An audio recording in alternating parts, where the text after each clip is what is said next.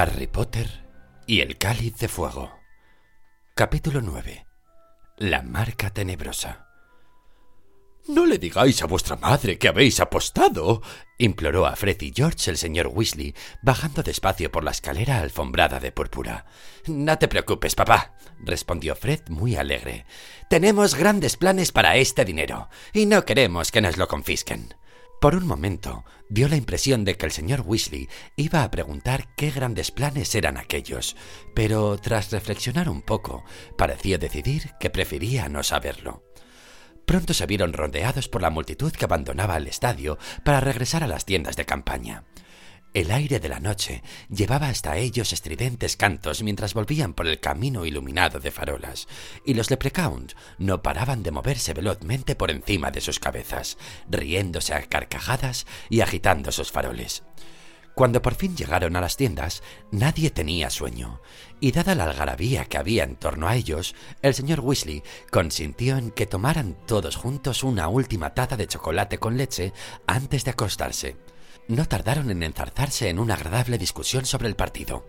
El señor Weasley se mostró en desacuerdo con Charlie en lo referente al comportamiento violento, y no dio por finalizado el análisis del partido hasta que Ginny se cayó dormida sobre la pequeña mesa, derramando el chocolate por el suelo. Entonces los mandó a todos a dormir. Hermione y Ginny se metieron en su tienda, y Harry y el resto de los Weasley se pusieron el pijama y subieron cada uno a su litera. Desde el otro lado del campamento llegaba aún el eco de los cánticos y de ruidos extraños. ¡Cómo me alegro de haber librado hoy! murmuró el señor Weasley ya medio dormido. No me haría ninguna gracia tener que decirles a los irlandeses que se acabó la fiesta.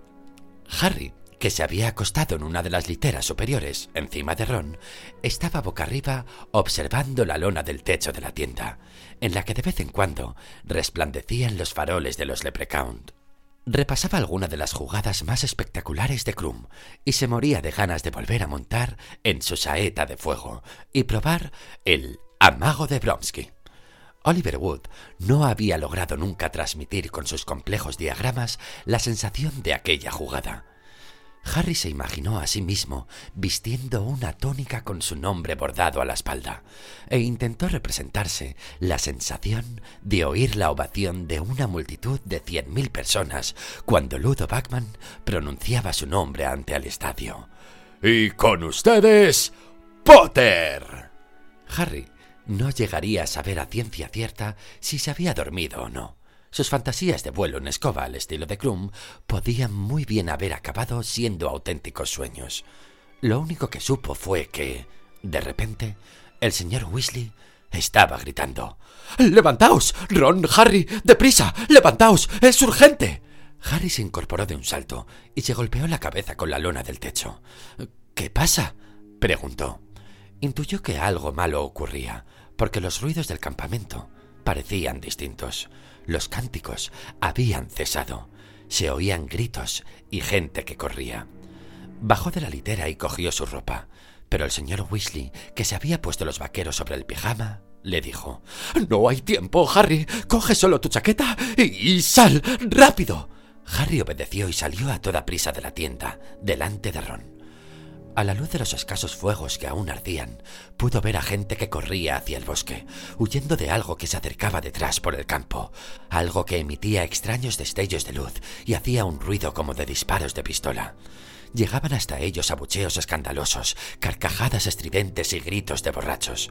A continuación, apareció una fuerte luz de color verde que iluminó la escena. A través del campo marchaba una multitud de magos que iban muy apretados y se movían todos juntos apuntando hacia arriba con las varitas. Harry entornó los ojos para distinguirlos mejor. Parecía que no tuvieran rostro, pero luego comprendió que iban tapados con capuchas y máscaras.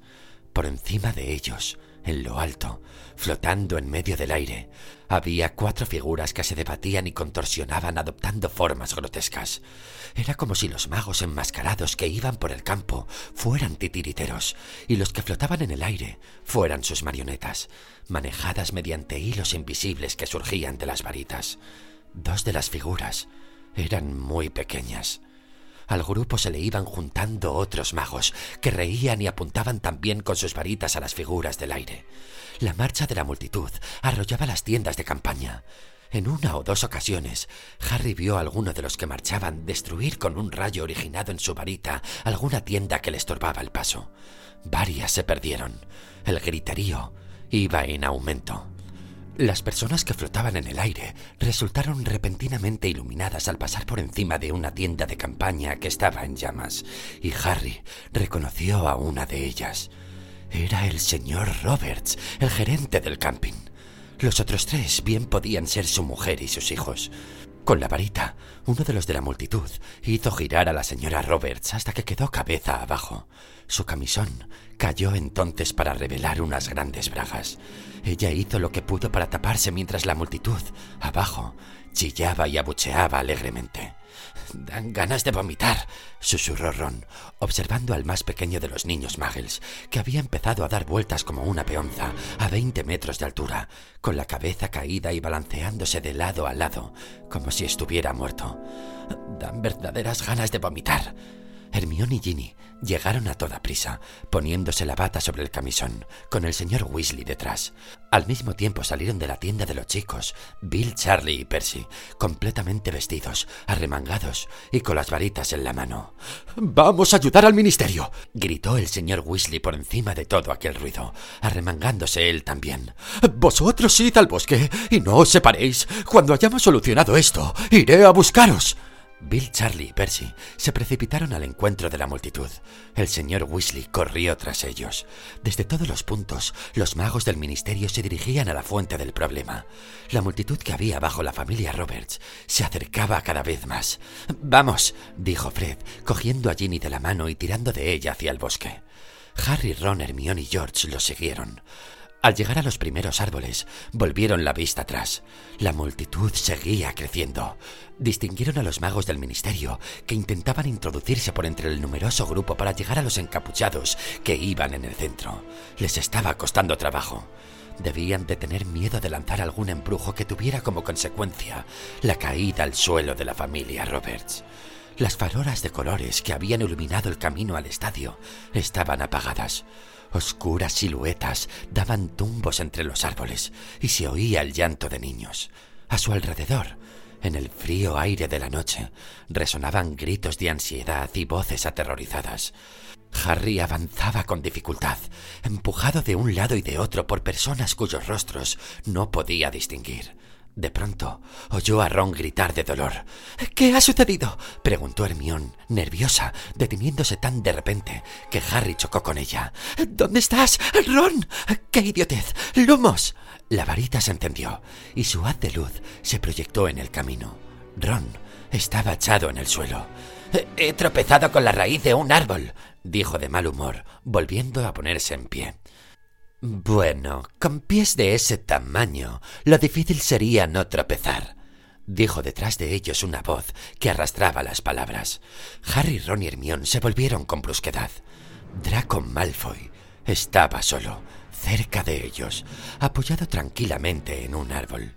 Tenía los brazos cruzados y parecía que había estado contemplando todo lo sucedido desde un hueco entre los árboles. Ron mandó a Malfoy hacer algo que, como bien sabía Harry, nunca habría dicho delante de su madre. Cuida esa lengua, Weasley, le respondió Malfoy con un brillo en los ojos. ¿No sería mejor que echarais a correr? ¿No os gustaría que la vieran, supongo? señaló Hermión con un gesto de la cabeza, al mismo tiempo que desde el camping llegaba un sonido como de una bomba y un destello de luz verde iluminaba por un momento los árboles que había a su alrededor. ¿Qué quieres decir? Le preguntó Hermión desafiante. Que van detrás de los Muggles, Granger, explicó Malfoy. ¿Quieres ir por el aire enseñando las bragas? No tienes más que darte una vuelta. Vienen hacia aquí y les divertiría muchísimo. Hermione es bruja, exclamó Harry. Sigue tu camino, Potter, dijo Malfoy sonriendo maliciosamente. Pero si crees que no pueden distinguir a un sangre sucia, quédate aquí. Te voy a lavar la boca, gritó Ron. Todos los presentes sabían que sangre sucia era una denominación muy ofensiva para referirse a un mago o bruja que tenía padres muggles. No importa, Ron, dijo Hermión rápidamente, agarrándolo del brazo para impedirle que se acercara a Malfoy. Desde el otro lado de los árboles llegó otra explosión, más fuerte que cualquiera de las anteriores. Cerca de ellos gritaron algunas personas. Malfoy soltó una risita. Qué fácil es asustarlos, ¿verdad? dijo con calma. Supongo que papá os dijo que os escondierais. ¿Qué pretende? ¿Rescatar a los muggles? ¿Dónde están tus padres? preguntó Harry, a quien le hervía la sangre. Tendrán una máscara puesta. No. Malfoy se volvió hacia Harry sin dejar de sonreír. Bueno, si así fuera, me temo que no te lo diría, Potter. Venga, vámonos. Los apremió Hermión, arrojándole a Malfoy una mirada de asco. Tenemos que buscar a los otros. Mantén agachada tu cabezota, Granger, dijo Malfoy con desprecio. Vámonos repitió Hermión y arrastró a Ron y a Harry de nuevo al camino. Os apuesto lo que queráis a que su padre es uno de los enmascarados. Exclamó Ron furioso. Bueno, con un poco de suerte, el ministerio lo atrapará, repuso Hermión enfáticamente. ¿Dónde están los otros? Fred, George y Ginny habían desaparecido, aunque el camino estaba abarrotado de gente que huía sin dejar de echar nerviosas miradas por encima del hombro hacia el campamento. Un grupo de adolescentes en pijama discutía a voces, un poco apartados del camino. Al ver a Harry, Ron y Hermione, una muchacha de pelo espeso y rizado se volvió y les preguntó rápidamente: «¡Oye, Madame Maxime, ¿nos la verdad?» ¿Eh, ¿Eh, qué? preguntó Ron. Ah, la muchacha que acababa de hablar le dio la espalda y cuando reemprendieron la marcha la oyeron decir claramente: «Oh, wax, Butts Buttons», murmuró Hermione. ¿Cómo? dijo Harry que deben de ser de Bots Buttons, susurró Hermione. Ya sabéis, la Academia de Magia Bots Buttons. He leído algunas cosas sobre ella en la evaluación de la educación de la magia en Europa. Ah, ya, respondió Harry. Fred y George no pueden haber ido muy lejos, dijo Ron, que sacó la varita mágica, la encendió como la de Hermione y entrecerró los ojos para ver mejor a lo largo del camino. Harry buscó la suya en los bolsillos de la chaqueta, pero no la encontró. Lo único que había en ellos eran los omniculares. No, no, no me lo puedo creer. He perdido la varita. ¿Brameas? Ron y Hermione levantaron las suyas lo suficiente para iluminar el terreno a cierta distancia. Harry miró a su alrededor, pero no había ni rastro de la varita. A lo mejor te la has dejado en la tienda, dijo Ron. O tal vez se te ha caído del bolsillo mientras corríamos, sugirió Hermione nerviosa. Sí, respondió Harry. Tal vez. No solía separarse de su varita cuando estaba en el mundo mágico, y hallarse sin ella en aquella situación lo hacía sentirse muy vulnerable. Un crujido los asustó a los tres. Winky, la alfina doméstica, intentaba abrirse paso entre unos matorrales. Se movía de una manera muy rara, con mucha dificultad, como si una mano invisible la sujetara por la espalda. ¡Hay magos malos por ahí! chilló como loca, mientras se inclinaba hacia adelante y trataba de seguir corriendo. Eh, ¡Gente en lo alto! ¡En lo alto del aire! ¡Winky! ¡Winky prefiere desaparecer de la vista!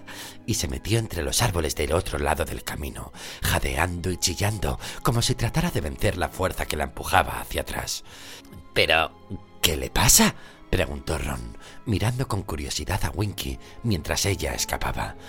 ¿Por qué no puede correr con normalidad? Me imagino que no le dieron permiso para esconderse, explicó Harry. Se acordó de Dobby. Cada vez que intentaba hacer algo que a los Malfoy no les hubiera gustado, se veía obligado a golpearse. ¿Sabéis? Los elfos domésticos llevan una vida muy dura, dijo indignada Hermione. Es esclavitud, eso es lo que es. Ese señor Crouch la hizo subir a lo alto del estadio, aunque a ella la aterrorizaba, y la ha embrujado para que ni siquiera pueda correr cuando aquellos están arrasando las tiendas de campaña. ¿Por qué nadie hace nada al respecto? Bueno, los elfos son felices así, ¿no? observó Ron. Ya oíste a Winky antes del partido. La diversión no es para los elfos domésticos. Eso es lo que les gusta. Que manden. Es gente como tú, Ron explicó Hermione acalorada, la que mantiene estos sistemas injustos y podridos, simplemente porque son demasiado perezosos para... oyeron otra fuerte explosión proveniente del otro lado del bosque. ¿Qué tal si seguimos? propuso Ron. Harry lo vio dirigir una mirada inquieta a Hermión. Tal vez fuera cierto lo que Malfoy les había dicho. Tal vez Hermión corría más peligro que ellos. Reemprendieron la marcha. Harry seguía revolviendo los bolsillos, aunque sabía que la varita no estaba allí. Siguieron el oscuro camino internándose en el bosque más y más, todavía tratando de encontrar a Fred, George y Ginny. Pasaron junto a unos duendes que se reían a carcajadas, reunidos alrededor de una bolsa de monedas de oro, que sin duda habían ganado apostando en el partido, y que no parecían dar ninguna importancia a lo que ocurría en el camping. Poco después llegaron a una zona iluminada por una luz plateada, y al mirar por entre los árboles vieron a tres vilas altas y hermosas de pie en un claro del bosque, rodeadas por un grupo de jóvenes magos que hablaban a voces. Eh, yo gano cien bolsas de galeones al año, gritaba uno de ellos. Me dedico a matar dragones a cuenta del Comité para las Criaturas Peligrosas. De eso nada, le gritó su amigo. Tú te dedicas a lavar platos en el caldero chorreante, pero yo soy cazador de vampiros. Hasta ahora he matado a unos noventa. Un tercer joven, cuyos granos eran visibles incluso a la tenue luz plateada que emitían las vilas, lo cortó. Yo estoy a punto de convertirme en el ministro de magia más joven de todos los tiempos. A Harry le hizo mucha gracia porque reconoció al de los granos. Se llamaba Stan Sandpike y en realidad era cobrador en un autobús de tres pisos llamado autobús noctámbulo. Se volvió para decírselo a Ron, pero vio que éste había adoptado una extraña expresión relajada, y un segundo después su amigo decía en voz muy alta ¿Os he contado que he inventado una escoba para ir a Júpiter? Lo que hay que oír, exclamó Hermión con un resoplido, y entre ella y Harry agarraron firmemente a Ron de los brazos, le dieron media vuelta y siguieron caminando. Para cuando las voces de las vilas y sus tres admiradores se habían apagado, se encontraban en lo más profundo del bosque. Estaban solos y todo parecía mucho más silencioso. Harry miró a su alrededor. Creo que podríamos aguardar aquí. Podemos oír a cualquiera a un kilómetro de distancia. Apenas había acabado de decirlo cuando Ludo Backman salió de detrás de un árbol justo delante de ellos. Incluso a la débil luz de las dos varitas, Harry pudo apreciar que Bagman estaba muy cambiado. Había perdido su aspecto alegre, su rostro ya no tenía aquel color sonrosado, y parecía como si le hubieran quitado los muelles de los pies. Se lo veía pálido y tenso. ¿Quién está ahí? Dijo pestañeando y tratando de distinguir sus rostros. ¿Qué, ¿Qué, hacéis aquí solos? Se miraron unos a otros sorprendidos. Bueno, en el campamento hay una especie de disturbio, explicó Ron. Backman lo miró. ¿Qué? El camping, unos cuantos, han atrapado a una familia de muggles. Backman lanzó un juramento. ¡Maldición! dijo muy preocupado y sin otra palabra desapareció haciendo... Plin. No se puede decir que el señor Backman esté a la última, ¿verdad? observó Hermión frunciendo el entrecejo. Pero fue un gran golpeador, puntualizó Ron, que salió del camino para dirigirse a un pequeño claro. Se sentó en la hierba seca al pie de un árbol. Las avispas de Wimborne ganaron la liga tres veces consecutivas estando él en su equipo. Se sacó del bolsillo la pequeña figura de Krum, lo posó en el suelo y lo observó caminar durante un rato. Como el auténtico Krum, la miniatura resultaba un poco patosa y encorvada, mucho menos impresionante sobre sus pies que montado en una escoba. Harry permanecía atento a cualquier ruido que llegara del camping. Todo parecía tranquilo. Tal vez el jaleo hubiera acabado. Espero que los otros estén bien, dijo Hermión después de un rato. Estarán bien, afirmó Ron. ¿Te imaginas que tu padre atrapa a Lucius Malfoy? Dijo Harry, sentándose al lado de Ron y contemplando la desgarbada miniatura de Krum sobre las hojas caídas en el suelo. Siempre ha dicho que le gustaría pillarlo. Eso borraría la sonrisa de satisfacción de la cara de Draco, comentó Ron. Pero esos pobres muggles, dijo Hermión con nerviosismo. ¿Y si no pueden bajarlos? Podrán, le aseguró Ron. Hallarán la manera. Es una idiotez hacer algo así cuando todo el Ministerio de Magia está por allí, declaró Hermión. Lo que quiere decir es que... ¿Cómo esperan salirse con la suya? ¿Creéis que habrán bebido? ¿O simplemente... Pero de repente, Dejó de hablar y miró por encima del hombro. Harry y Ron se apresuraron a mirar también. Parecía que alguien se acercaba a ellos, dando tumbos. Esperaron, escuchando el sonido de los pasos desacompasados tras los árboles. Pero los pasos se detuvieron de repente. ¿Quién es? llamó Harry. Solo se oyó el silencio. Harry se puso en pie y miró hacia el árbol. Estaba demasiado oscuro para ver muy lejos, pero tenía la sensación de que había alguien justo un poco más allá de donde llegaba su visión. ¿Quién está ahí? preguntó.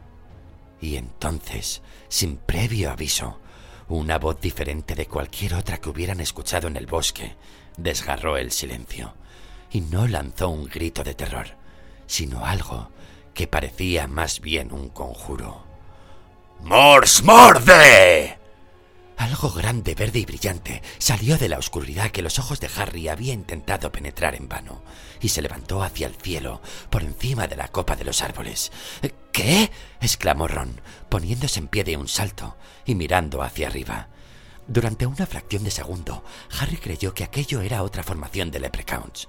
Luego, comprendió que se trataba de una calavera de tamaño colosal, compuesta de lo que parecían estrellas de color esmeralda, y con una lengua en forma de serpiente que le salía de la boca.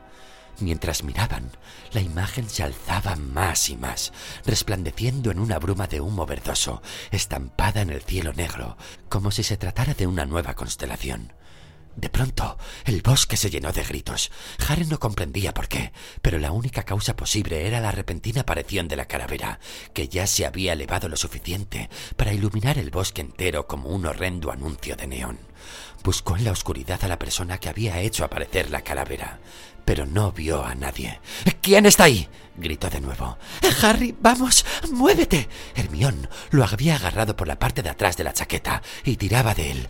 ¿Qué pasa? preguntó Harry sobresaltándose al ver la cara de ella, tan pálida y aterrorizada. Es la marca tenebrosa, Harry, gimió Hermión tirando de él con toda su fuerza. El signo de quien tú sabes. El de Voldemort. Vamos, Harry. Harry se volvió mientras Ron recogía a toda prisa su miniatura de Krum, y los tres se dispusieron a cruzar el claro. Pero tan solo habían dado unos pocos pasos cuando una serie de ruiditos anunció la repentina aparición, de la nada, de una veintena de magos que los rodearon.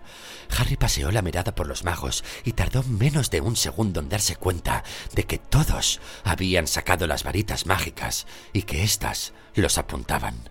Sin pensarlo más, gritó ¡Al suelo! Y agarrando a sus dos amigos, los arrastró con él sobre la hierba. ¡Desmayos! gritaron las veinte voces. Hubo una serie de destellos cegadores, y Harry sintió que el pelo se le agitaba como si un viento formidable acabara de barrer el claro. Al levantar la cabeza un centímetro, vio unos chorros de luz roja que salían de las varitas de los magos, pasaban por encima de ellos, cruzándose, rebotaban en los troncos de los árboles y se perdían luego en la oscuridad. ¡Alto! gritó una voz familiar. ¡Alto! ¡Es mi hijo! El pelo de Harry volvió a sentarse. Levantó un poco más la cabeza. El mago que tenía delante acababa de bajar la varita. Al darse la vuelta, vio al señor Weasley, que avanzaba hacia ellos a zancadas, aterrorizado. Ron, Harry. Su voz sonaba temblorosa. Hermión, ¿estáis bien? Apártate, Arthur, dijo una voz fría y cortante. Era el señor Crouch. Él y los otros magos del ministerio estaban acercándose. Harry se puso en pie frente a ellos. Crouch tenía el rostro crispado de rabia. ¿Quién de vosotros lo ha hecho? dijo bruscamente, fulminándolos con la mirada. ¿Quién de vosotros ha invocado la marca tenebrosa? Nosotros no hemos invocado eso, exclamó Harry señalando la calavera. No hemos hecho nada, añadió Ron, frotándose el codo y mirando a su padre con expresión indignada. ¿Por qué nos atacáis? No mienta, señor Potter, gritó el señor Crouch. Seguía apuntando a Ron con la varita, y los ojos casi se le salían de las órbitas. Parecía enloquecido. Lo hemos descubierto en el lugar del crimen. Barty, susurró una bruja vestida con una bata larga de lana. Son niños, Barty. Nunca podrían haberlo hecho. Decidme, ¿de dónde ha salido la marca tenebrosa?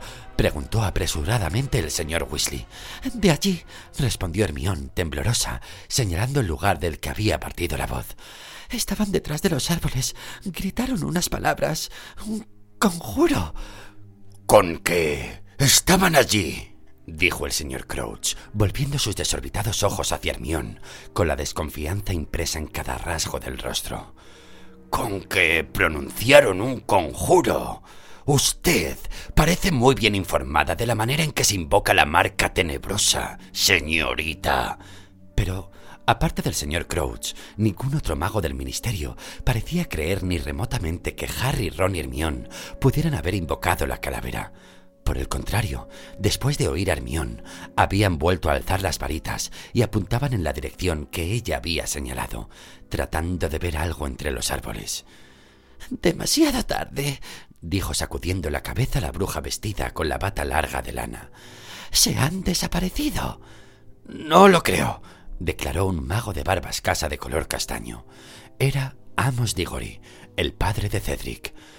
Nuestros rayos aturdidores penetraron en aquella dirección, así que hay muchas posibilidades de que los hayamos atrapado.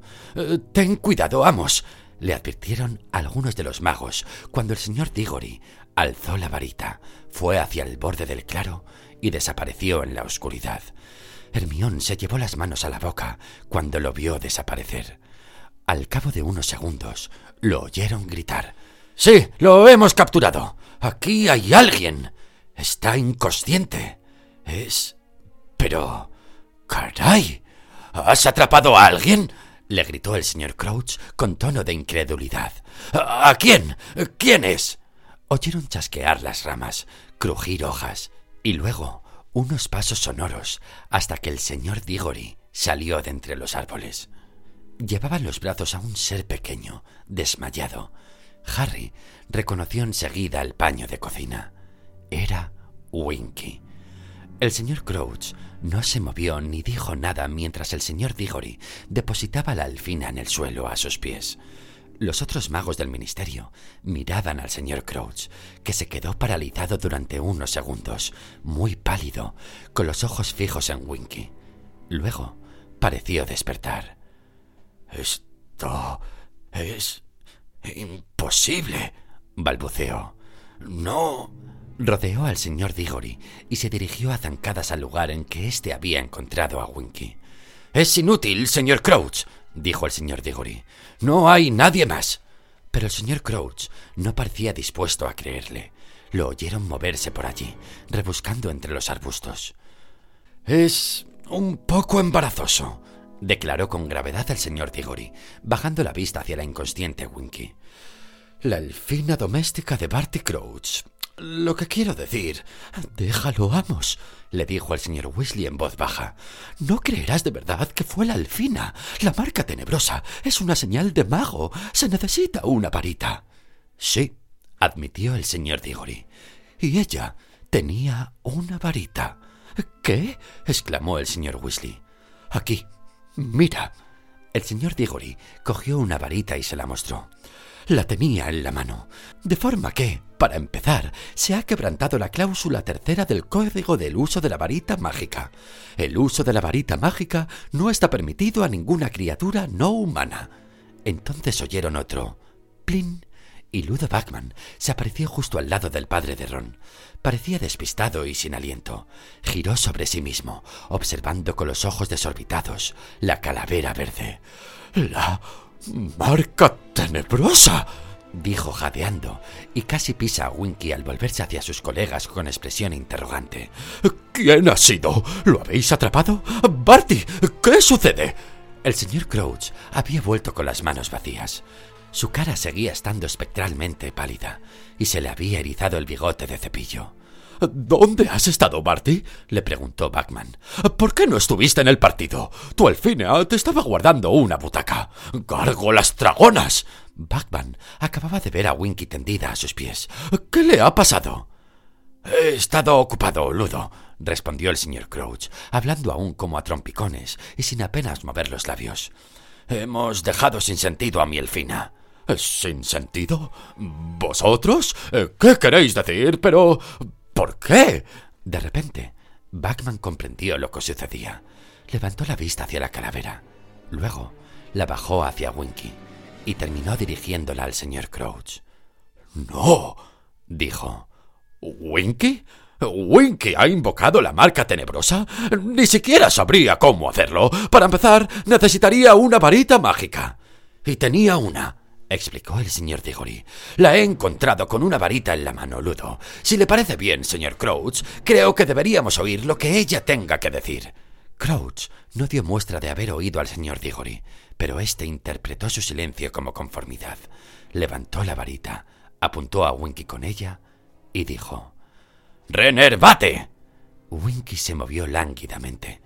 Abrió sus grandes ojos de color castaño y parpadeó varias veces, como aturdida. Ante la mirada de los magos, que guardaban silencio, se incorporó con movimientos vacilantes y se quedó sentada en el suelo. Vio los pies de Tigori y poco a poco, temblando, fue levantando los ojos hasta llegar a su cara, y luego, más despacio todavía, siguió elevándolos hasta el cielo. Harry vio la calavera reflejada dos veces en sus enormes ojos vidriosos. Winky ahogó un grito, miró asustada la multitud de gente que la rodeaba y estalló en sollozos de terror.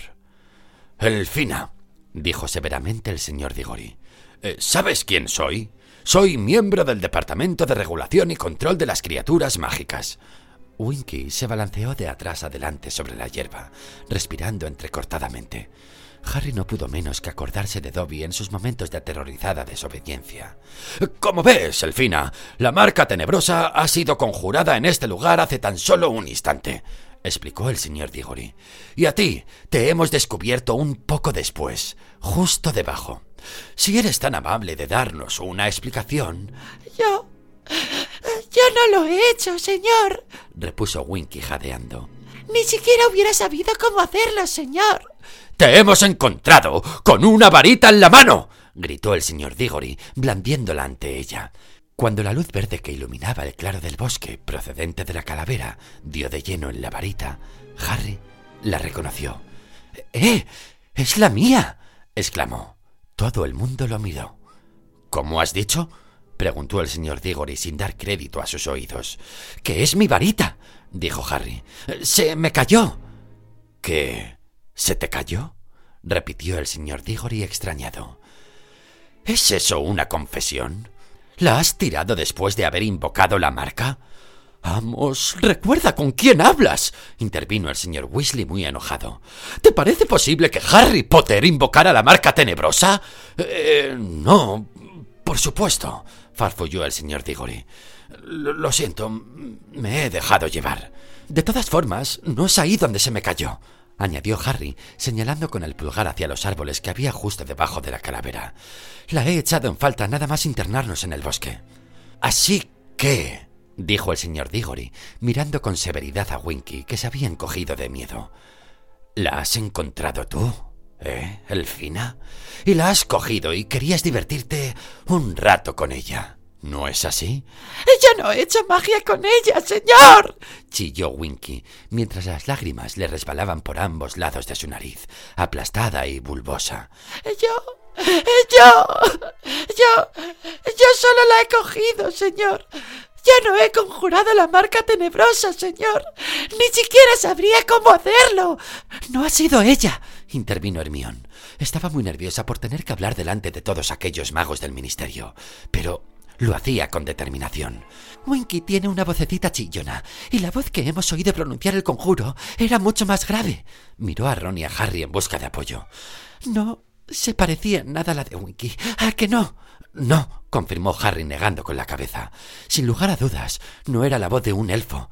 No, era una voz humana, dijo Ron. Bueno, pronto lo veremos gruñó el señor Diggory sin darles mucho crédito. Hay una manera muy sencilla de averiguar cuál ha sido el último conjuro efectuado con una varita mágica. ¿Sabías eso, Elfina? Winky temblaba y negaba frenéticamente con la cabeza, batiendo las orejas mientras el señor Diggory volvía a levantar su varita y juntaba la punta con el extremo de la varita de Harry. Prior incantatem, dijo con voz potente el señor Diggory. Harry oyó que Hermione ahogaba un grito, horrorizada cuando una calavera con lengua en forma de serpiente surgió del punto en que las dos varitas hacían contacto. Era, sin embargo, un simple reflejo de la calavera verde que se alzaba sobre ellos, y parecía hecha de un humo gris espeso, el fantasma de un conjuro. ¡Deletrius! gritó el señor Diggory, y la calavera se desvaneció en una voluta de humo. Bien, exclamó con una expresión incontenible de triunfo, bajando la vista hacia Winky, que seguía agitándose convulsivamente. Yo, yo no lo he hecho, chilló la alfina, moviendo los ojos aterrorizada. No he sido, no he sido, ni siquiera sabría cómo hacerlo. Soy una alfina buena, no uso varita, no sé cómo se hace. Te hemos atrapado con las manos en la masa, Elfina, gritó el señor Diggory. Te hemos cogido con la varita que ha obrado el conjuro. Vamos, dijo en voz alta el señor Weasley.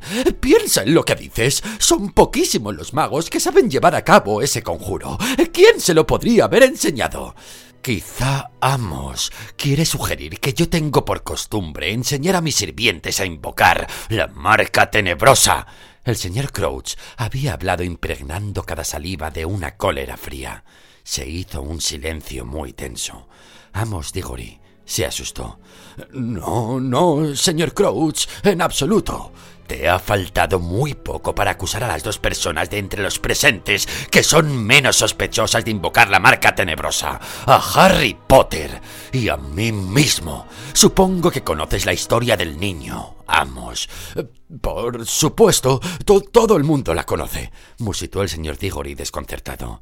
Y yo espero que recuerdes las muchas pruebas que he dado a lo largo de mi prolongada trayectoria profesional de que Desprecio y detesto las artes oscuras y a cuantos las practican, gritó el señor Crouch, con los ojos de nuevo desorbitados. Señor Crouch, yo. yo nunca sugeriría que usted tuviera la más remota relación con este incidente, farfulló Amos Diggory. Su rala barba de color castaño conseguía en parte disimular su sonrojo.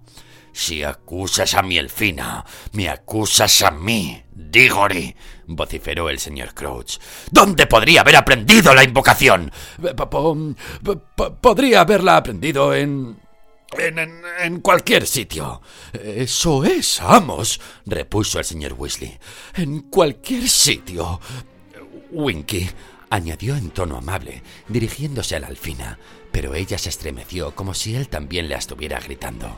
¿Dónde exactamente has encontrado la varita mágica? Winky retorcía el dobladillo del paño de cocina tan violentamente que se le deshilachaba entre los dedos. Yo. yo la he encontrado. La he encontrado. Ahí, señor. susurró. Ahí, entre los árboles, señor.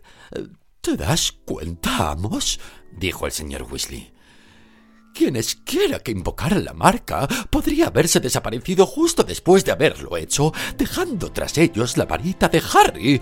Una buena idea, no usar su propia varita, que luego podría delatarlos. Y Winky tuvo la desgracia de encontrársela un poco después y de haberla cogido.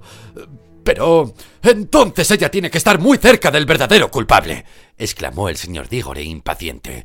¿Has visto a alguien, Elfina? Winky comenzó a temblar más que antes. Sus enormes ojos pasaron vacilantes del señor Diggory a Ludo Backman y luego al señor Crouch. Tragó saliva y dijo: No, no he visto a nadie, señor. ¡A nadie! Vamos, dijo secamente el señor Crouch. Soy plenamente consciente de que lo normal, en este caso, sería que te llevaras a Winky a tu departamento para interrogarla. Sin embargo, te ruego que dejes que sea yo quien trate con ella. El señor Diggory no pareció tomar en consideración aquella sugerencia, pero para Harry era evidente que el señor Crouch era un miembro del ministerio demasiado importante para decirle que no. Puedes estar seguro de que será castigada, agregó el señor Crouch fríamente. Ah, ah, ¡Amo! tartamudeó Winky, mirando al señor Crouch con los ojos bañados en lágrimas. ¡Amo! ¡Amo! ¡Se lo ruego! El señor Crouch bajó la mirada, con el rostro tan tenso que todas sus arrugas se le marcaban profundamente. No había ni un asomo de piedad en su mirada. Winky se ha portado esta noche de una manera que yo nunca hubiera creído posible, dijo despacio. Le mandé que permaneciera en la tienda. Le mandé permanecer allí mientras yo solucionaba el problema. Y me ha desobedecido. Esto merece la prenda. ¡No! gritó Winky, postrándose a los pies del señor Crouch. ¡No, amo! ¡La prenda no! ¡La prenda no! Harry sabía que la única manera de liberar a un elfo doméstico era que su amo le regalara una prenda de su propiedad. Daba pena ver la manera en que Winky se aferraba a su paño de cocina, sollozando a los pies de su amo. Pero pero estaba aterrorizada, saltó Hermione indignada mirando al señor Crouch.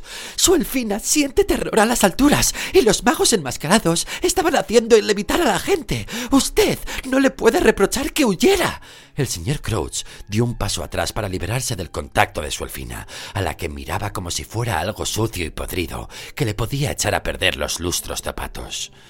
Una elfina que me desobedece no me sirve para nada, declaró con frialdad, mirando a Hermión. No me sirve para nada un sirviente que olvida lo que le debe a su amo y a la reputación de su amo.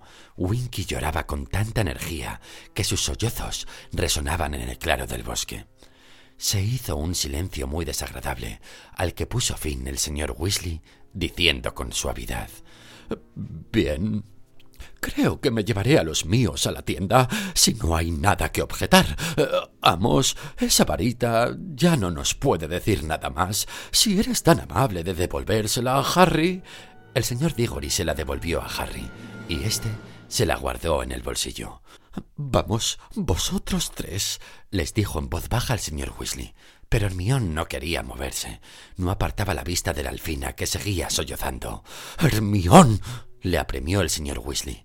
Ella se volvió y siguió a Harry y a Ron, que dejaban el claro para internarse entre los árboles. ¿Qué le va a pasar a Winky? preguntó Hermión en cuanto salieron del claro. No lo sé, respondió el padre de Ron. ¡Qué manera de tratarla! dijo Hermión furiosa. El señor Diggory, sin dejar de llamarla Elfina. Y el señor Crouch sabe que no lo hizo y aún así la va a despedir. Le da igual que estuviera aterrorizada o alterada. Es como si no fuera humana. Es que no lo es, repuso Ron. Hermión se le enfrentó. Eso no quiere decir que no tenga sentimientos, Ron. Da asco la manera. Estoy de acuerdo contigo, Hermión, se apresuró a decir el señor Weasley, haciéndole señas de que siguiera adelante. Pero no es el momento de discutir los derechos de los elfos. Me gustaría que estuviéramos de vuelta en la tienda lo antes posible. ¿Qué ha ocurrido con los otros? Los hemos perdido en la oscuridad, explicó Ron. Papá, ¿por qué le preocupaba tanto a todo el mundo aquella cosa en forma de calavera? Os lo explicaré en la tienda, contestó el señor Weasley con cierto nerviosismo. Pero cuando llegaron al final del bosque, no los dejaron pasar.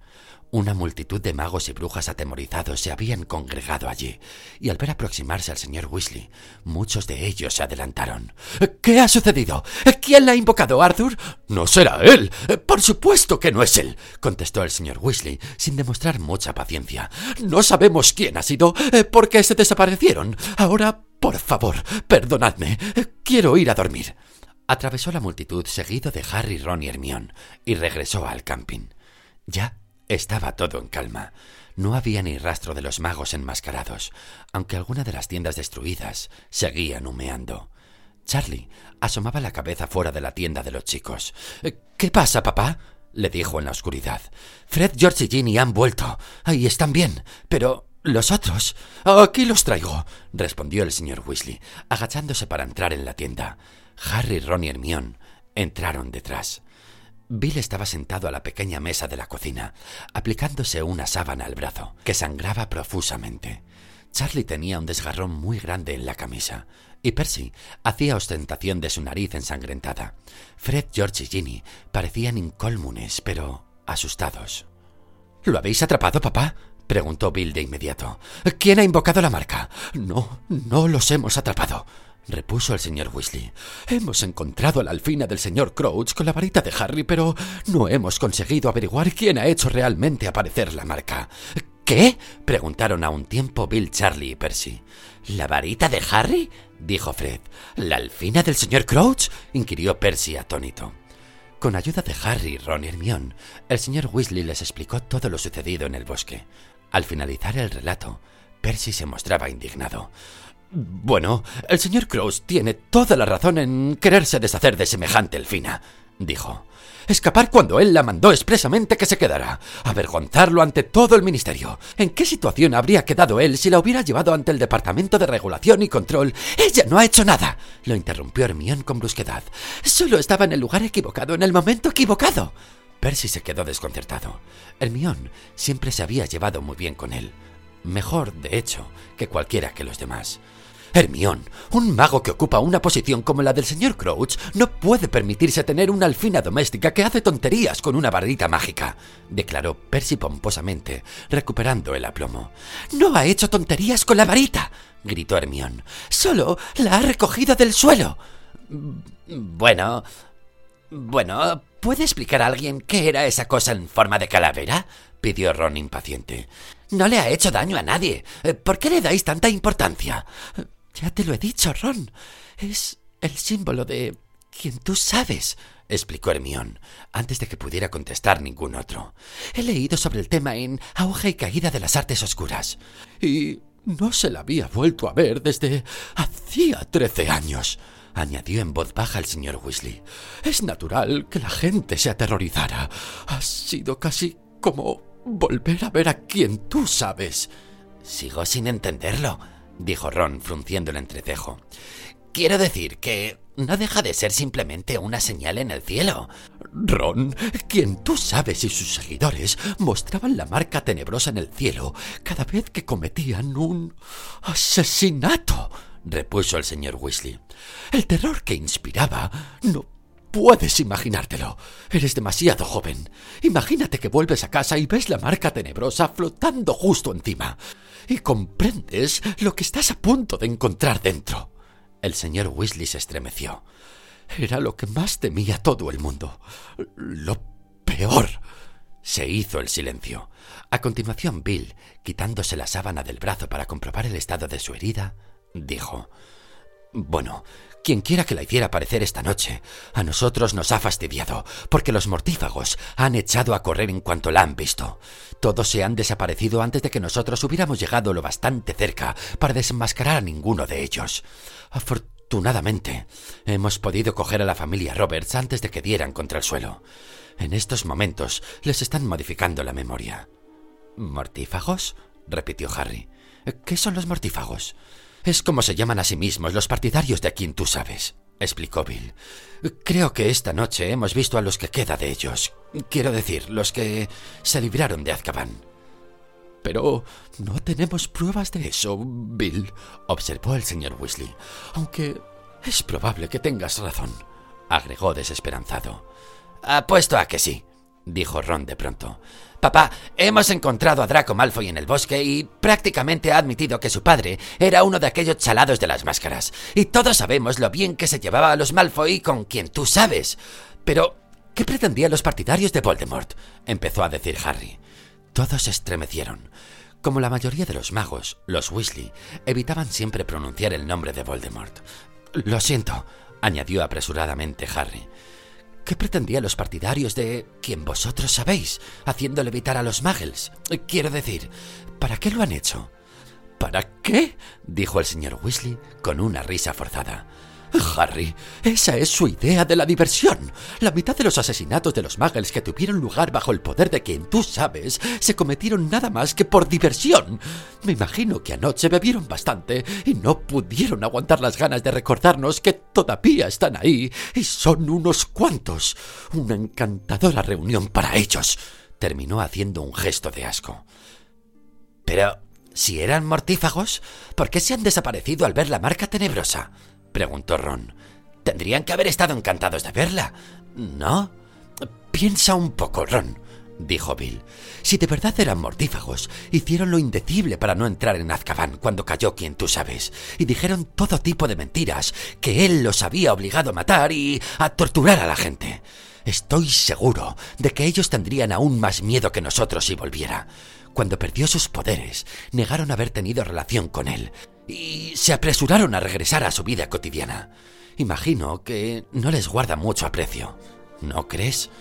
Entonces, los que han hecho aparecer la marca tenebrosa, dijo Hermión pensativamente, ¿lo han hecho para mostrar su apoyo a los mortífagos o para espantarlos?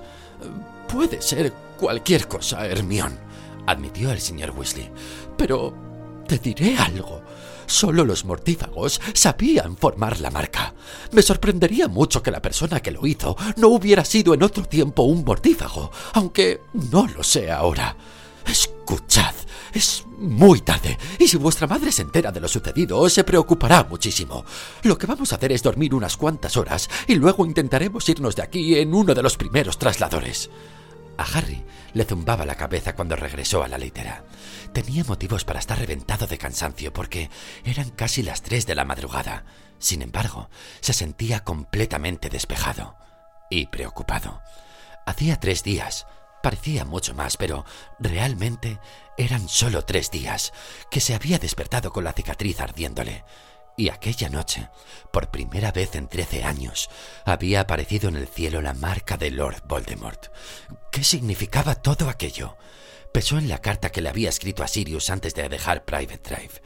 ¿La habría recibido ya? ¿Cuándo contestaría? Harry estaba acostado de cara a la luna, pero ya no tenía fantasías de escobas voladoras que fueran introduciéndole en el sueño paulatinamente.